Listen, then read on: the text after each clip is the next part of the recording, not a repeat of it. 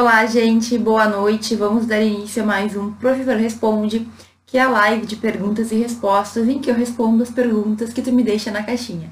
Então, a gente está fazendo a live, a Professor Responde número 29, se não estou maluca, e hoje eu recebi várias perguntas, bastante variadas e algumas com relação a temas que a gente vem discutindo na última semana por meio dos stories.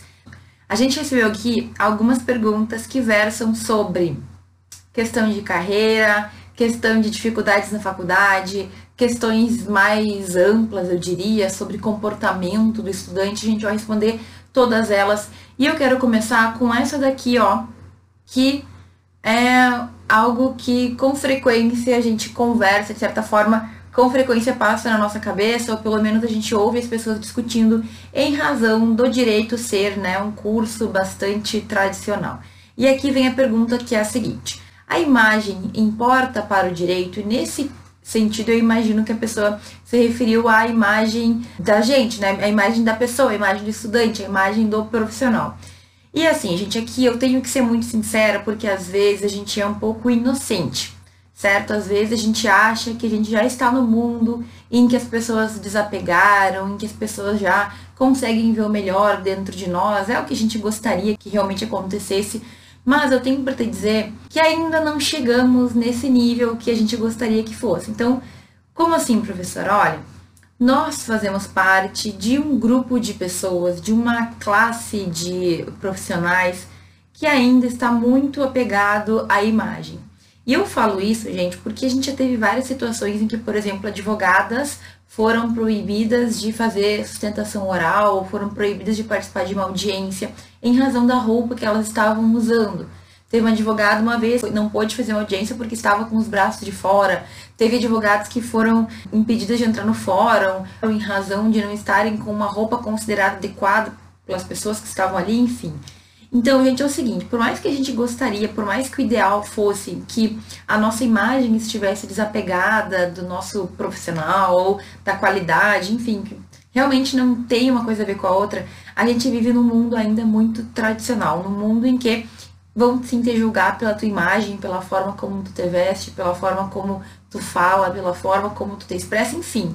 Aquela parte que todo mundo olha e vê mesmo sem te conhecer, infelizmente isso faz parte certo? Então, quando eu falo isso, eu falo isso com muita sinceridade, porque eu gostaria muito de te dizer que não, que tu pode ser o que tu quiser, que tu pode usar a roupa que tu quiser, mas infelizmente não é assim.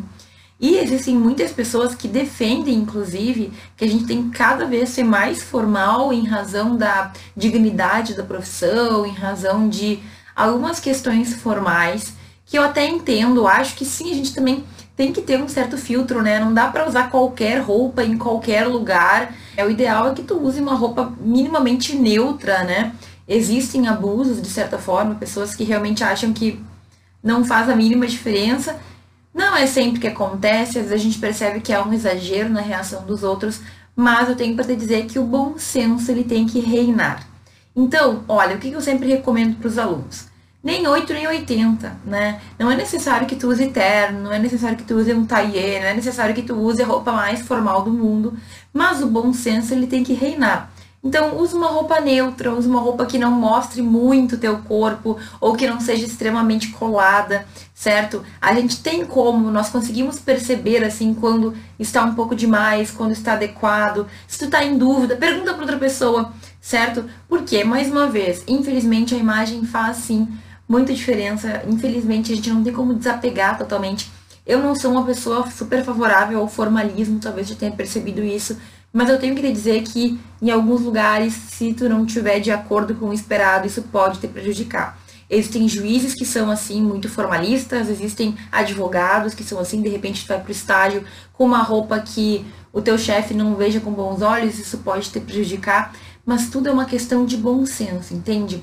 Sempre que eu falo sobre esse tema, eu tenho que cuidar porque é justamente a ideia de não estar em nenhum extremo. Eu não sou nem favorável a usar qualquer roupa de qualquer jeito e nem favorável a esse formalismo que às vezes a gente percebe na profissão. Eu sou a favor de um bom senso, a favor de um meio termo, nem 8 nem 80. Vamos cuidar, claro, mantendo a higiene, né, gente? Mantendo ali o cabelo dentro do possível, limpo, arrumado, organizado. Evita, sei lá, usar roupas muito espalhafatosas que vão chamar a atenção. Mas também tem uma última, uma última ressalva que tem que fazer que é o fato de que de repente tu tem o teu estilo, tu tem a tua forma de se vestir, tu tem a tua forma de se expressar por meio da tua roupa. E aí é uma escolha que tu pode fazer. Aqui entra também uma pergunta que eu recebo com frequência acerca de, de pessoas no direito que têm tatuagem. E aí, gente, assim, tu não pode, tu é livre para fazer o que tu quiser, para usar a roupa que tu quiser. Isso é uma coisa bastante perceptível, né? Acho que todo mundo sabe disso. Só que toma cuidado, porque talvez tu sofra. Agora, mais uma vez, se tu quer levantar uma bandeira, se tu acredita que é uma maneira de expressão, que tu tem o direito e que tu quer fazer isso e que, enfim, tu vai enfrentar o mundo, Seja feliz, seja livre, faça o que tu acha que tu deve fazer. O único alerta que eu faço é que é possível que tu enfrente alguns, até preconceitos, eu posso dizer, porque eu já ouvi falar, embora eu nunca tenha presenciado, eu escuto muitas histórias de pessoas que me contam, né? E eu de um aluno uma vez que ele já viu um advogado tatuado ser recusado por uma pessoa que tinha tatuagens, ou seja, não dá para entender o ser humano, às vezes a gente não sabe o que esperar, nem sempre a gente vai ter um comportamento razoável ou minimamente, como eu posso dizer, coerente, né? Então, fica tranquilo que isso é algo que tu vai ter que decidir de acordo com o que tu deseja, mas na minha percepção, no direito a gente ainda tem bastante forte essa questão de imagem e na imagem a gente inclui não só a roupa que tu veste, mas também a forma como tu te porta, a maneira como tu te expressa, a maneira como tu fala, como tu escreve, tudo isso acaba, de certa forma, fazendo uma diferença. Ok?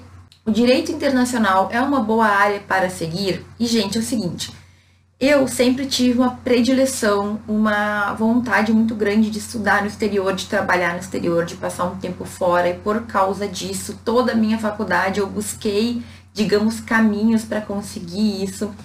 Quando eu estava na faculdade, eu participei de um grupo estudantil de intercâmbio, que o nome é a IESEC, é, intercâmbios que estudantis, né, que são um grupo, é um grupo de estudantes mundial que faz intercâmbios e tudo mais. Eu participei por um ano ou dois anos na intenção de me aproximar da possibilidade de ter uma vida no exterior. Durante a faculdade eu fiz intercâmbio, falei sobre isso ontem, ontem. Tem um vídeo no YouTube que eu explico também, certo? E eu fui percebendo que existem várias possibilidades, mas que na minha, na minha vida, no que eu consegui construir, a vida acadêmica seria a maneira mais fácil, entre aspas, seria era a maneira que eu melhor via eu conseguir realizar esse sonho. Então, eu sempre tive muito interesse pela área internacional. Mas tu vai ter que perceber, tu vai ter que também buscar os caminhos para que tu consiga fazer isso.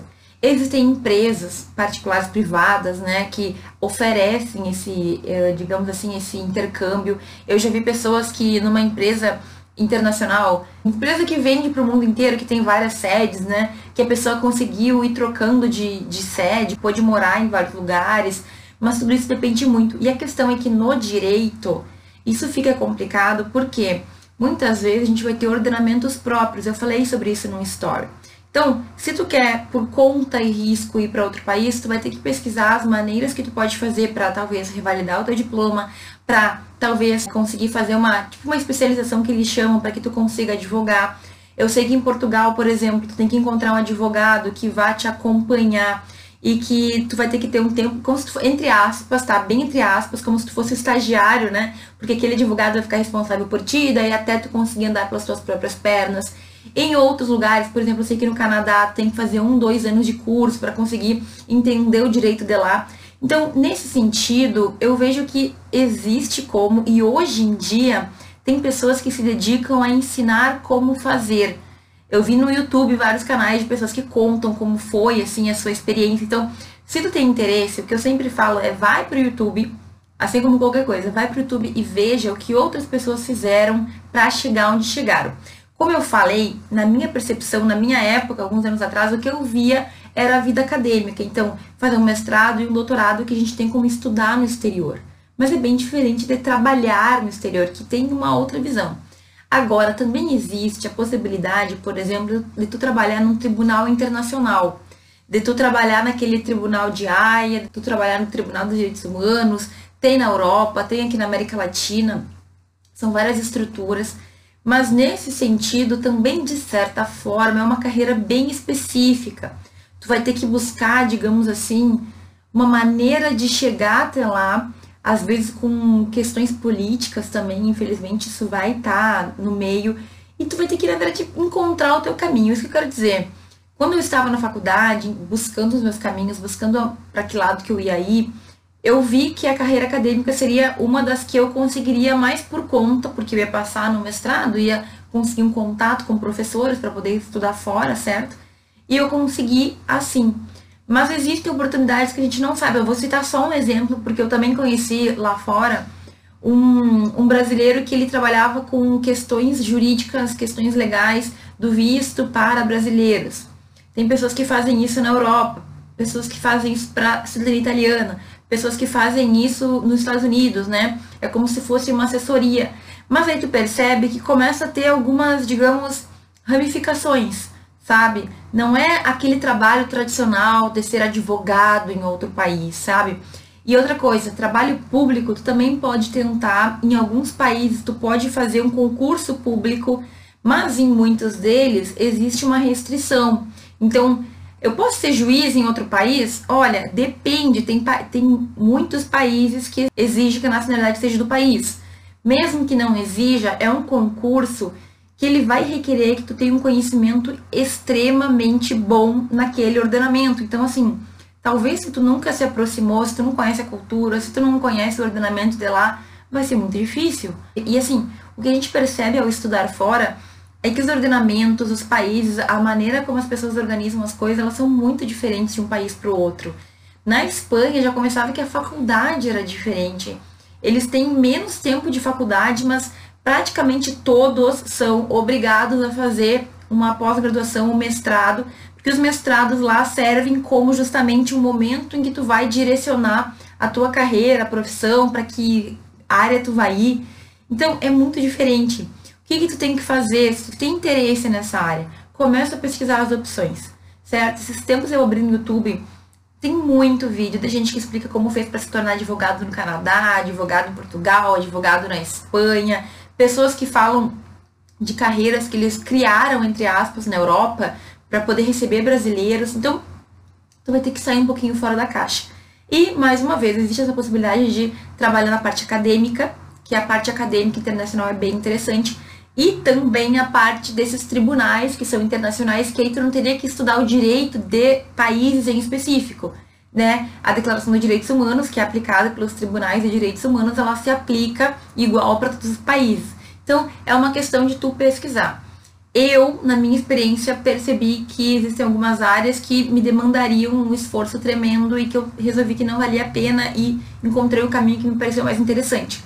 Eu sempre pensei também, por muitos anos eu pensei em ser diplomata, que é uma carreira bem interessante, não exige a formação em direito, mas trata de muitos temas de direito mas que é uma carreira que é um concurso muito difícil de passar. Não é impossível. Na época eu descobri que eu teria que estudar economia com profundidade, eu teria que estudar cinco línguas ou seis línguas, teria que ter afluência nessas línguas. Eu teria que entender muito de outras matérias, história, geografia, que são coisas que eu gosto, mas que na época me pareceu assim um absurdo.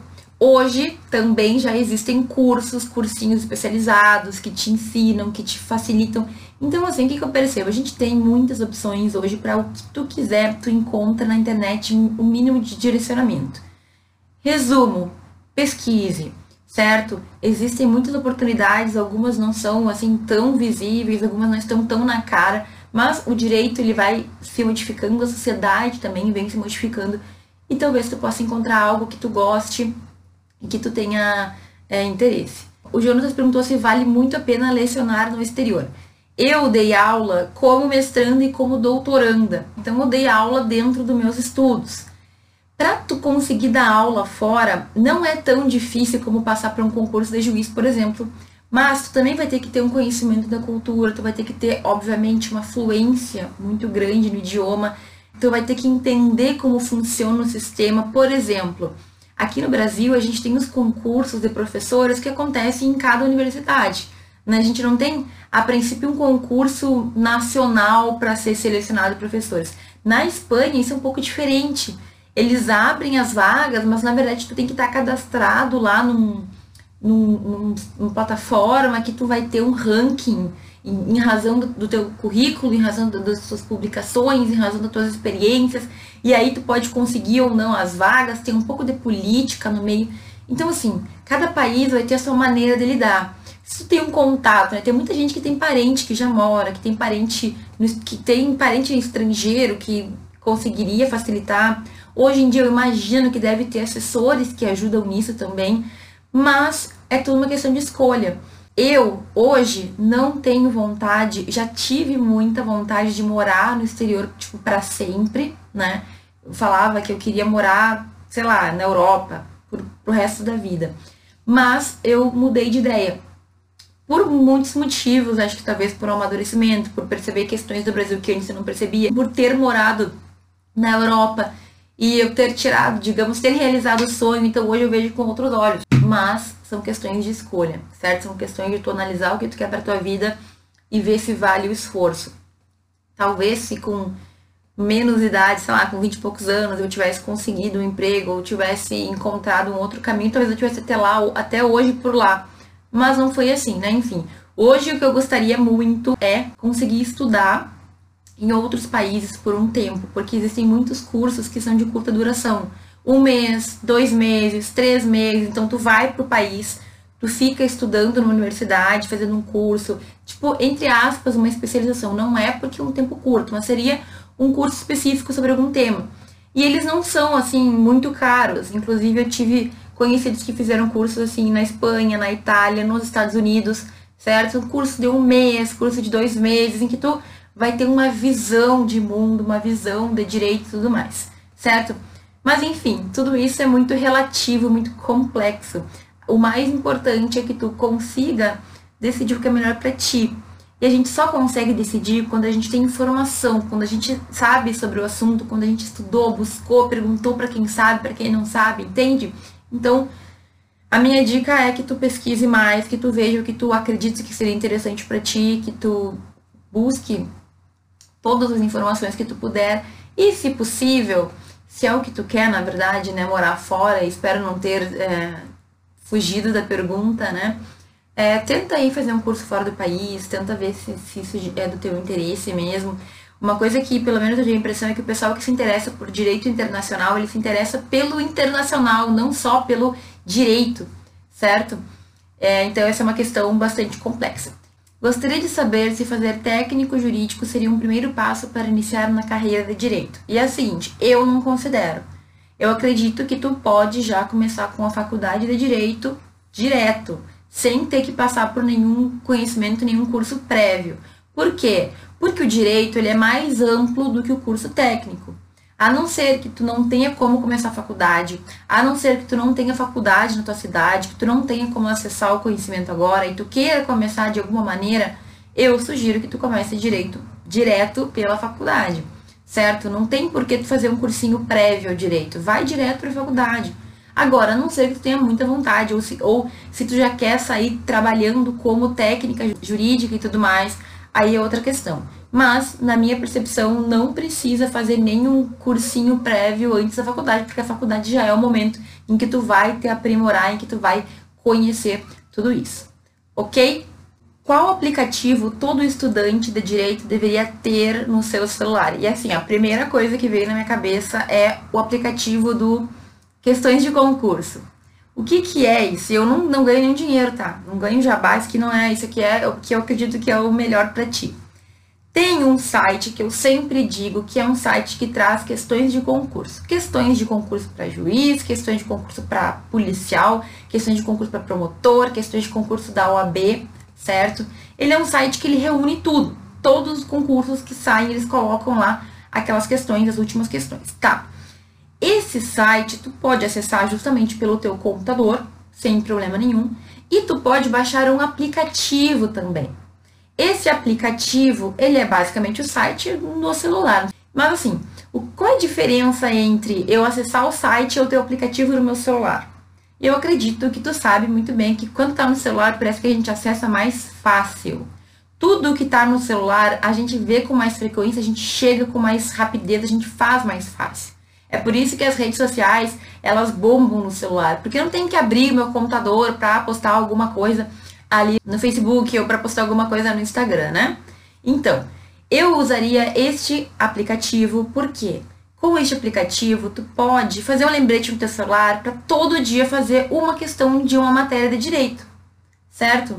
Por quê, professora? Porque assim, meu caro, tu tá sempre revisando. Pode colocar um despertador, seja inteligente, porque se a gente deixa pra cabeça, às vezes a gente não lembra, a gente não percebe. Coloca um despertador todo dia às 4 da tarde, às 5 da tarde, não sei, a hora que tu puder. E bota assim, fazer questão. E aí tu pode deixar já preparado sobre o que, que tu vai fazer ou não. Ou não, hoje eu quero fazer questão de direito penal, direito processual penal.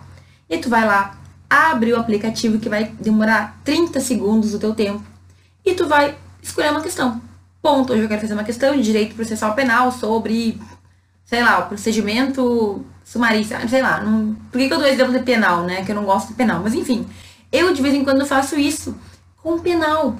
Por quê? Porque é uma matéria que eu sempre falo que eu não tenho muita proximidade, que eu não gosto muito de direito penal, mas eu gosto de entender um pouquinho sobre direito penal.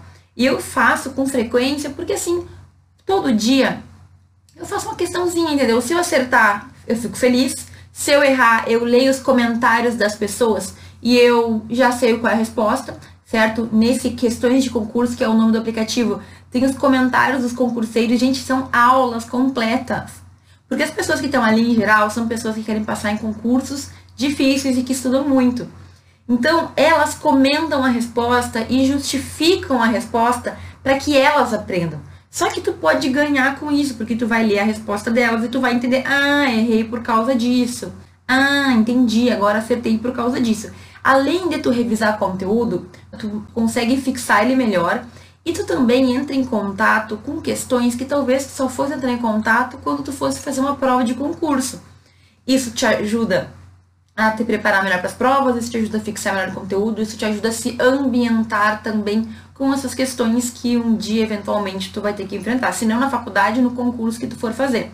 Então, se tem um aplicativo que eu acredito que pode ajudar muito na faculdade, é esse Questões de Direito certo? Que é um aplicativo gratuito em que tu pode fazer lá questões sobre qualquer matéria. Tu pode, inclusive, escolher a prova. Não, quero fazer, ah, quero fazer questões de magistratura, quero fazer questões de, de prova da OAB, quero fazer questões de procuradoria de alguma coisa, perfeito. Tu escolhe a tua prova, tu escolhe ali o que tu vai fazer. Que concursos? Esse é. Uhum, questões de concursos, que concurso, alguma coisa assim.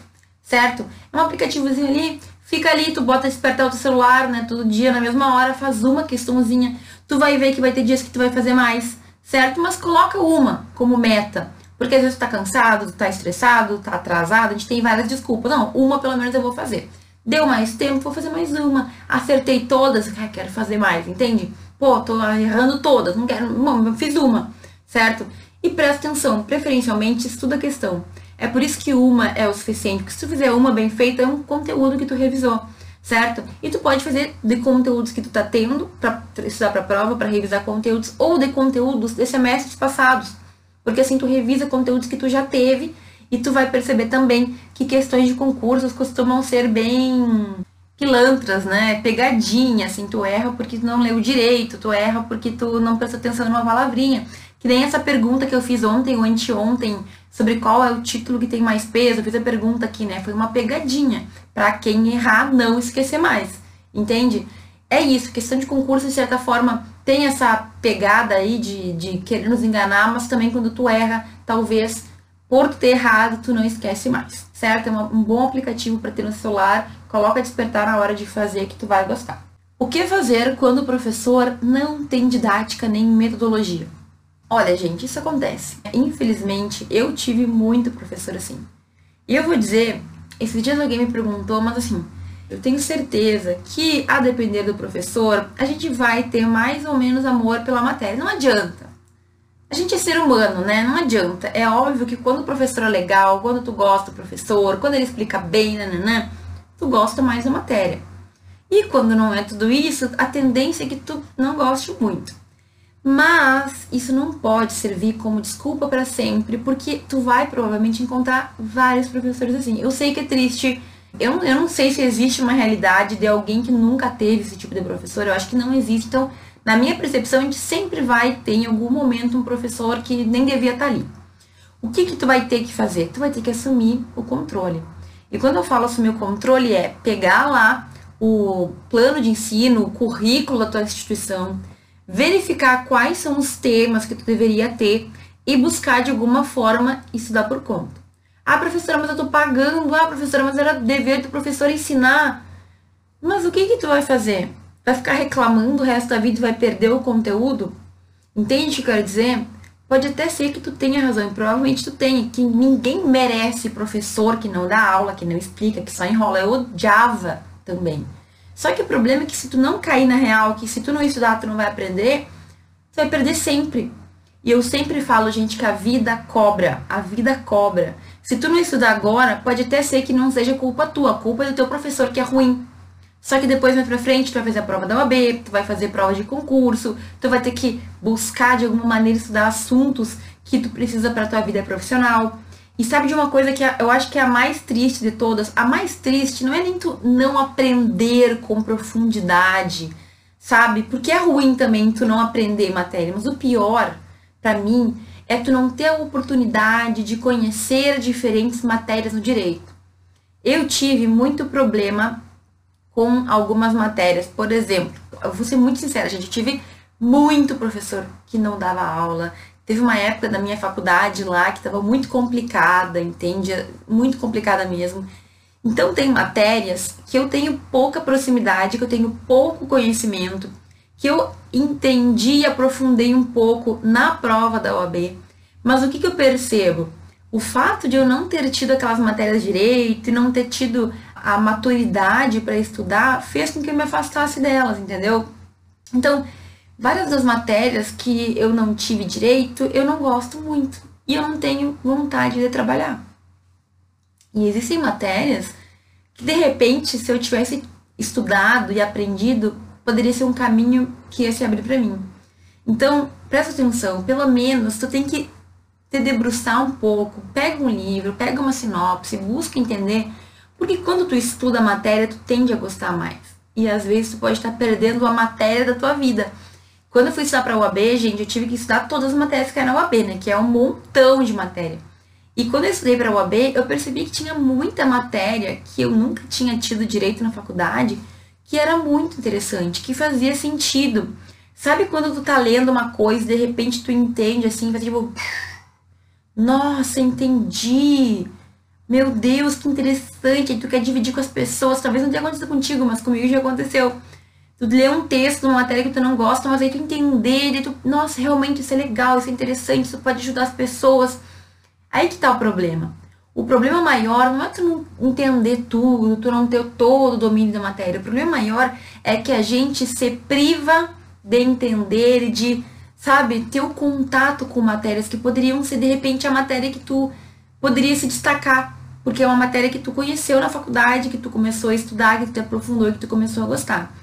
Hoje, a minha vida ela sempre se voltou muito para o civil, porque a minha faculdade era muito forte no civil. Tive muitos bons professores de direito civil. E daí, com o tempo, isso eu fui criando a minha própria carreira, minha própria, meu próprio estudo. E como professora, comecei a dar aula de introdução ao direito, de processo civil, de teoria do processo, matérias que eu gosto muito. Mas por que, que eu comecei a gostar mais ainda? Porque eu estudava muito aquelas matérias para dar aula, entende? Então, basicamente, quanto mais tu estudar uma matéria, mais tu vai entender e mais tu vai gostar. O contrário também é verdadeiro. Quanto menos tu estuda, menos tu entende e menos tu gosta, mais tu odeia o que tu não sabe. Essa é a real. Então, quando o professor é ruim, tu vai ter que dar, chora, fica furiosa, sabe? mas tu vai ter que assumir a responsabilidade, porque senão tu que vai perder. E aí, gente, tem outra questão que já me perguntaram, já fiz um vídeo sobre isso, olha. Vale a pena, professora, a gente fazer abaixo assinado para trocar de professor e tudo mais. E é o seguinte, né, gente, olha, tem a possibilidade, tu tem a possibilidade de conversar com teus colegas o representante de turma e conversar com o professor. Pode ser que isso não dê em nada. E aí tu tem a possibilidade de reclamar para coordenação, de fazer um abaixo assinado e tudo mais. Olha, poucas vezes eu vi acontecer de uma troca ser imediata. De verdade, eu nunca vi pessoalmente. Eu já vi um aluno comentar que a turma dele brigou e conseguiu tirar um professor que era muito ruim. Mas a grande possibilidade é que o professor não saia naquele semestre, porque é difícil demitir uma pessoa no meio do semestre, certo? E só a próxima turma vai ser beneficiada. Tu pode fazer isso para o bem comum, né? Tu pode fazer isso para os próximos alunos não terem que conviver com isso, que é interessante. Agora, provavelmente o teu problema não vai ser resolvido. Daí tu vai ter que tomar essa decisão de tu assumir o controle do teu estudo, da tua vida. Uma coisa que é bem legal, que a gente faz muito pouco no direito, é fazer grupo de estudo. Eu tive isso uma vez só, que era uma prova de direito. Uh, contratos, eu acho que era. Responsabilidade civil. Responsabilidade civil. A professora falou assim, gente, ó, era uma professora muito boa. Muito boa mesmo. Ela falou: não tenho condições, não tenho tempo nenhum de dar todas essas matérias. Então, o que, que eu vou fazer? Vocês vão ter uma prova oral.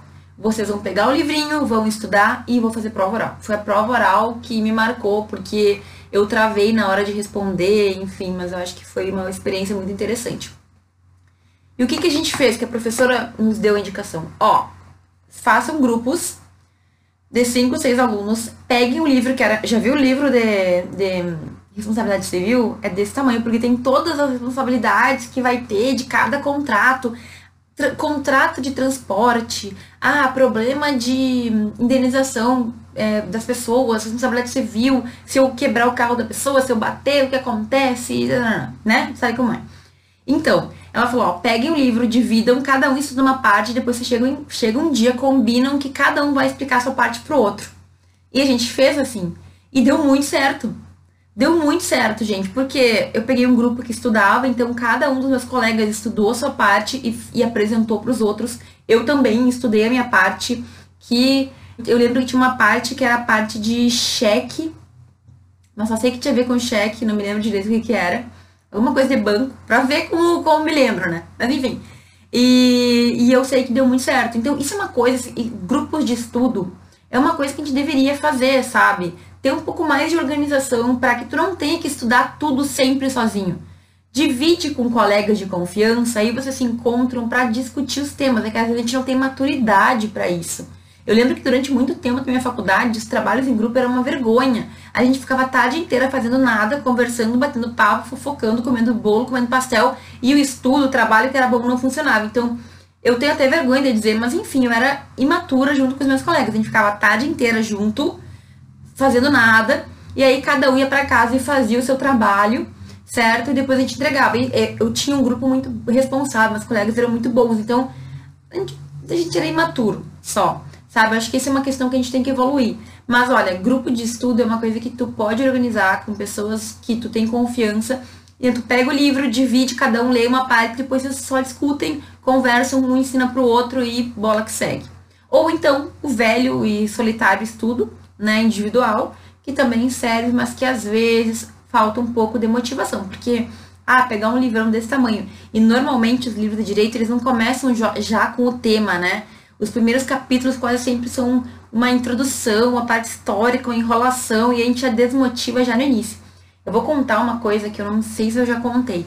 Mas, gente, tinha um livro da introdução ao direito que eu uso muito hoje em dia, mas que na época eu não entendia nada e eu não tive essa matéria direito, assim, eu não tive a matéria.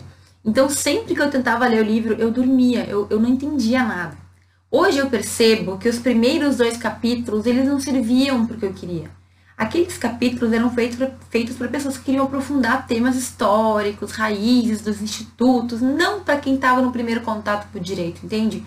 Então, eu usava aquele livro quando eu estava com insônia, porque eu começava a ler o livro e me dava um sono e eu dormia. Enfim, isso é triste falar, mas é verdade. A gente também tem que aprender a manusear livros, ok? Eu já me estendi muito nessa resposta, mas é verídico, certo? Se teu professor não faz o que ele tem que fazer. Então, tu vai ter que assumir a responsabilidade, tu pode dividir com colegas, tu pode aprender isso sozinho, mas de alguma forma tu vai ter que decidir o que tu vai fazer para não passar por isso de ficar sem contato com matéria que vai te fazer falta depois, tá bom? O que fazer quando a pessoa tem muita dificuldade de ler? Gente, o que, que eu sempre falo? Quem já viu meus vídeos no YouTube, eu tenho até vídeos que eu ensino a ler, é, textos de direito.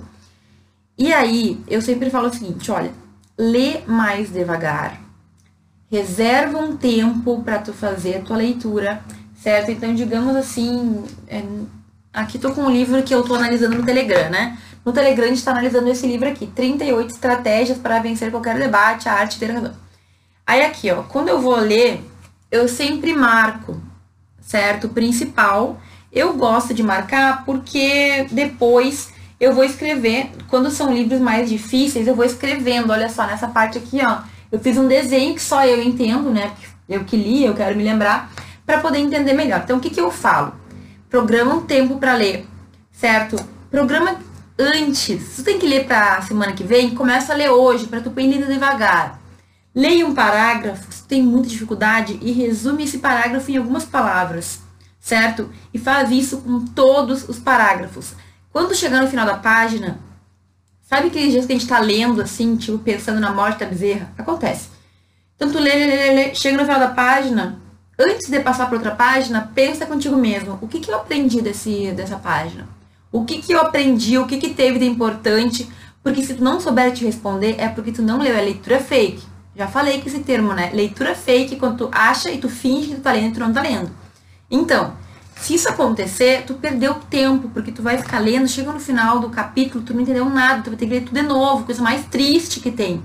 Então, ó, programa, tenha tempo para leitura, certo? Leia devagar, vai resumindo, pode ser só palavras-chave, aquilo que tu leu em cada parágrafo e antes de trocar de página, te pergunta se tu entendeu o que estava ali certo? Não tem erro, porque no final tu vai ver que teu livro, tua leitura vai estar cheia de palavrinhas que tu só vai passar os olhos e tu vai te lembrar do que tu leu. Agora, tem um detalhe que eu nunca falei, porque eu não, também nunca tinha percebido.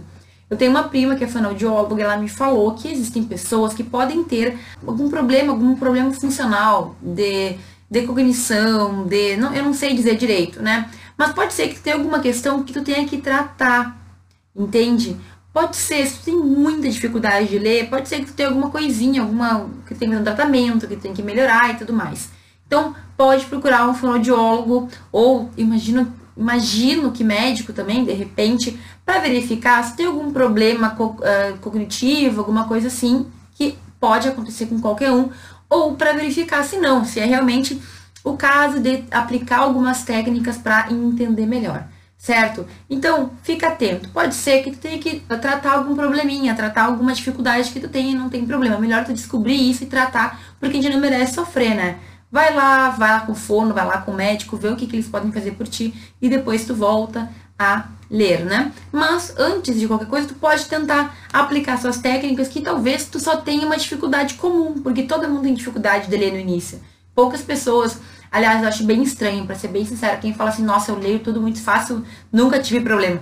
Então, parabéns, tu é um 0,1% da população, porque o direito ele é enrolado. Não é só o direito, né? Muitos livros são enrolados, então a gente tem que ter paciência com a gente mesmo também. Não adianta, isso eu sempre falo. Tem que ler lá um capítulo, tem que ler um livro, aí deixa para ler uma hora antes da aula. É isso aí, é sinônimo de dar errado. Por quê? Tu tem que ter o tempo para ler, entende? Se tu tem lá que ler um livro, reserva no mínimo uma semana, um, duas semanas. Os professores em geral, eles não dão nada de última hora, né? Vamos ser sinceros. A gente que se enrola não faz como deveria fazer. Então, assim, ó, programa, faz com antecedência, porque isso te dá uma tranquilidade para que tu leia mais tranquilamente, mais devagar e a coisa vai fluir melhor. Não tem coisa pior do que desespero. Tem gente que trabalha sob pressão. Eu sou um pouco assim, era pelo menos, só que isso é a pior coisa do mundo, porque daí tu te desespera, não consegue fazer nada e vira um jogo do terror, ok? Então, é isso. Usa essas técnicas, eu tenho um vídeo no YouTube que eu também explico isso direitinho.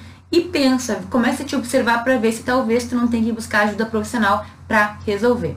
Vale a pena participar de eventos jurídicos? Gente, vale muito, vale muito a pena. Olha, eu participei na minha faculdade de muitos eventos de muitas palestras. No meu doutorado eu tive muita, muita, muita palestra. Agora, tem que fazer uma ressalva que talvez tu não tenha entendido que é importante. Não adianta participar de evento só para ter certificado, só para ganhar lá umas horinhas de ACC. Por quê, professora? Porque assim, olha, Se tu vai fazer um evento, tu tem que colocar na tua cabeça que é lá o momento para que tu aprenda, certo? Que tu tá lá para pegar o que de melhor aquela pessoa pode ter passar. Pode ser que o palestrante esteja falando meio devagar, pode ser que o assunto não seja o assunto que mais te interessa no mundo. Mas vem cá, tu não escolheu ir pro evento? Tu não decidiu fazer tua inscrição? Então, então tu vai lá para aproveitar, certo? Olha, eu falo sempre que às vezes as pessoas pensam que dá pra gente ir lá no evento e aí tu fica lá fazendo qualquer outra coisa. Eu já vi isso acontecer, gente, é, infelizmente é muito comum. Só que o que, que adiantou então?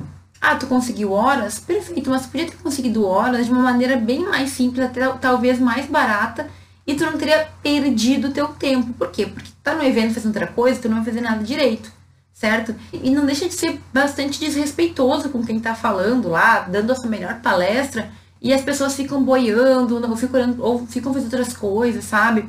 Então, evento é algo que pode te agregar muito mesmo, a gente pode aprender bastante, mas tu tem que estar tá focado. Não, eu vou pro evento, eu vou reservar aquele tempo para ouvir a pessoa, para ouvir o que ele tem para falar.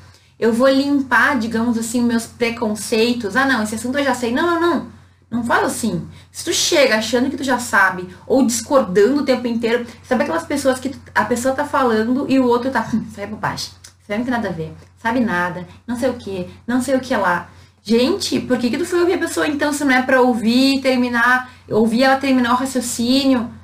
Limpa a tua mente, vai de copo vazio, certo? Eu não sei nada sobre esse assunto, vou escutar o que a pessoa tem para dizer e de repente tu pode aprender coisas bem interessantes nem que seja como não fazer uma palestra, nem que seja isso. Entende o que eu quero dizer? Então, a gente tem que aproveitar os eventos, mas para aprender, para receber informações, para receber conhecimentos. Olha, professora, palestra foi horrível e pode acontecer. Quem nunca foi numa palestra ruim? Mas a gente fica lá nem que seja para ver o quanto foi ruim e o quanto a gente não vai fazer isso. Eu lembro que em aula, eu não, eu não fui a melhor aluna sempre, tá? Embora eu fosse responsável, né? tinha muita aula que eu não gostava e que eu ficava viajando, assim, tipo assim, ih, o que, que eu tô fazendo aqui, sabe? Triste, né? Mas tô falando, é verdade, é verídico. Então, quando a gente faz isso, a gente, sabe, a gente tá perdendo tempo. Não vale a pena fazer isso daí, sabe? Tu tá lá, e aí? O que, que tu vai. O que, que, que tu ganha fazendo isso? E assim, quando eu tinha aulas muito ruins, como eu tava falando, eu sempre pensava assim, nossa, isso que o professor ou que a professora fez, eu odiei. Quando eu for professora, eu nunca vou fazer isso. E assim, eu pensava isso, né? Tipo assim, se um dia eu der aula, eu nunca vou fazer isso. Eu até hoje me lembro de algumas dessas coisas. Uma das coisas que eu sempre falei, eu nunca vou fazer isso, era a professora que não dava intervalo.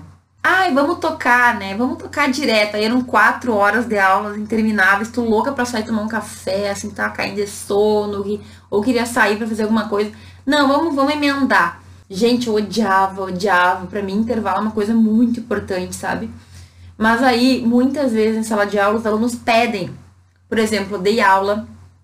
Pobres meus alunos, eu dei aula para um curso de contabilidade. Sexta-feira à noite era direito empresarial.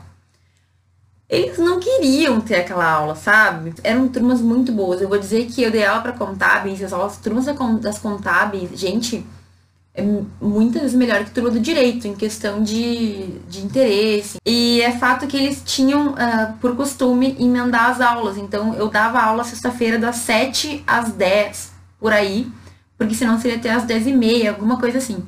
Eu não gostava muito, mas assim, como todos eles me pediram, eu prestei atenção, assim, a maioria da turma pediu, aí eu, eu fazia.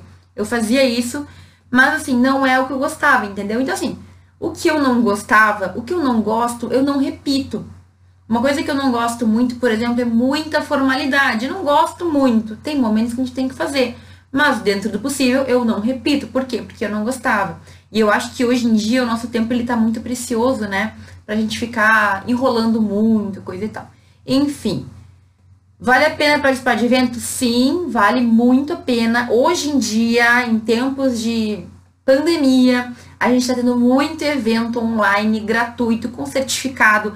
Hoje eu postei de um evento que está tendo muito interessante sobre direitos humanos e estudos jurídicos. Esse evento pode te inscrever até amanhã, ele é todo virtual. E, gente, são palestras de 20 minutos, pelo amor de Deus. É 20 minutos. Assim, não é uma palestra interminável, o cara só vai abordar rapidamente o tema, assim, tu vai ter uma ideia e já vai trocar. Então não é um evento super ah, cansativo. E vai ter muita gente boa, vai ter gente de vários países. Achei muito legal. E eu vou palestrar na segunda-feira nesse evento. Então, se tu tem interesse e ainda dá tempo, até amanhã dá pra se inscrever pelo que eu vi no site. Mas se inscreve hoje, deixei o link ali nos stories aí, que hoje eu fiz um montão de stories. Procura que o link tá aí no canal do Telegram, também coloquei o link para quem quiser. Evento é algo muito legal, é algo muito valioso, mas mais uma vez, tu tem que ir de copo vazio e tu tem que ter conscientizar que tu tá ali para aprender e não para ensinar. Pode ser que tu seja o doutor na área, mas naquele momento tu tá ali como plateia, quietinho, ouvindo. Depois que tu ouvir tudo, aí sim tu vai criticar, tu vai ter tua ideia, né, né? mas primeiro ouve. Porque hoje em dia o maior problema é que ninguém ouve nada, né? Tu não espera a pessoa terminar o raciocínio já tá lá criticando, né? Não é bem assim, não sei o quê. Não, calma. Ouvir é um dom que o estudante de direito tem que ter, certo? Então, vai por mim. Quais os livros o estudante de direito tem que ler? Alguém sabe a resposta? Prova oral agora, né? Prova oral não, vocês vão escrever. Gente, na minha percepção, meu ponto de vista, não existe um grupo de livros que são de leitura obrigatória, certo? Então, tudo vai depender muito do que tu deseja, vai depender das cadeiras que tu tá tendo, vai depender do teu professor, vai depender da tua maneira de pensar. Então, embora existam livros clássicos, né? Por exemplo, a Teoria Pura do Direito de Kelsen é um livro clássico. Eu fui entender no doutorado porque é um livro complexo, porque é um livro que tem vários elementos que vão muito além da introdução ao direito, porque é um livro que ele é duro, ele é um livro que foi um cara muito bom que fez, só que ele tá num nível assim lá em cima e a gente tá aqui ainda, entendeu? Então, eu entendo que tu tem que sempre no teu semestre verificar a recomendação dos teus professores, vai indo de acordo com o que eles indicam, de acordo com as tuas matérias e não esqueça de fazer a leitura de livros que não são de direito. Aí sim. Livros que tragam biografias, livros que tragam é, histórias, livro de história é algo muito importante, livros de cultura, livros de autoconhecimento, livros de organização. Então, eu percebo que muita gente é, foca em, sei lá, cursos, livros de coisas específicas. Então, compra livro de tudo, mas só que ele não sabe se organizar. E aí ele não consegue aproveitar nada, porque ele não, não tem o controle. Então não seria melhor tu ter organizar antes? Não seria melhor tu encontrar ali um equilíbrio para aquelas coisas que estão te incomodando mais? Então, assim, de verdade, eu sempre falo isso, gente, tu tem que respeitar o teu tempo. Tem que te entender e tem que ver que a tua vida é tu que vai fazer. Não é porque as pessoas estão fazendo tal coisa que tu tem que fazer também. Tu tá pronto para fazer tal coisa ou não? Certo? Tá pronto para começar a estudar, sei lá, investimentos? Ou será que tu precisa primeiro aprender um beabado da, da, de poupar, de economizar, sabe? Coisas assim, coisas muito básicas. Então, eu não acredito que existe livros de leitura obrigatória. Inclusive, ontem eu vi que teve um site que postou isso. Livros de leitura obrigatória para todo mundo de direito. E não tinha nenhum livro que era jurídico, eram todos livros bem diversos, mas também muito questionáveis. Por quê? Porque depende do que tu quer. Tem pessoas que têm mais problemas na área de relacionamento, tem pessoas que têm problema porque são tímidas, tem pessoas que têm problemas porque não conseguem escrever direito. De repente, um livro de português é um livro obrigatório, mas tu já escreve bem, se tu te comunica bem, talvez não seja para ti. Entende o que eu quero dizer? Tem que construir de acordo com as tuas necessidades. E é por isso que é tão importante tu te conhecer e tu saber o que que tu precisa. Não existe uma única fórmula, não existe uma única resposta para essa questão, ok? Então, na minha percepção, não existem livros que o estudante tem que ler. Existem livros que tu precisa ler de acordo com a tua necessidade, de acordo com o teu contexto, de acordo com a tua história, ok? Ficou claro isso aí, minha gente? Acho que eu respondi todas as perguntas aqui. Encerramos hoje, então, a nossa live de perguntas e respostas live de número 29, se não estou enganada. Agradeço a presença de todo mundo, espero que vocês tenham gostado, espero que vocês tenham aproveitado o conteúdo. Muito obrigada para quem me acompanhou e até mais.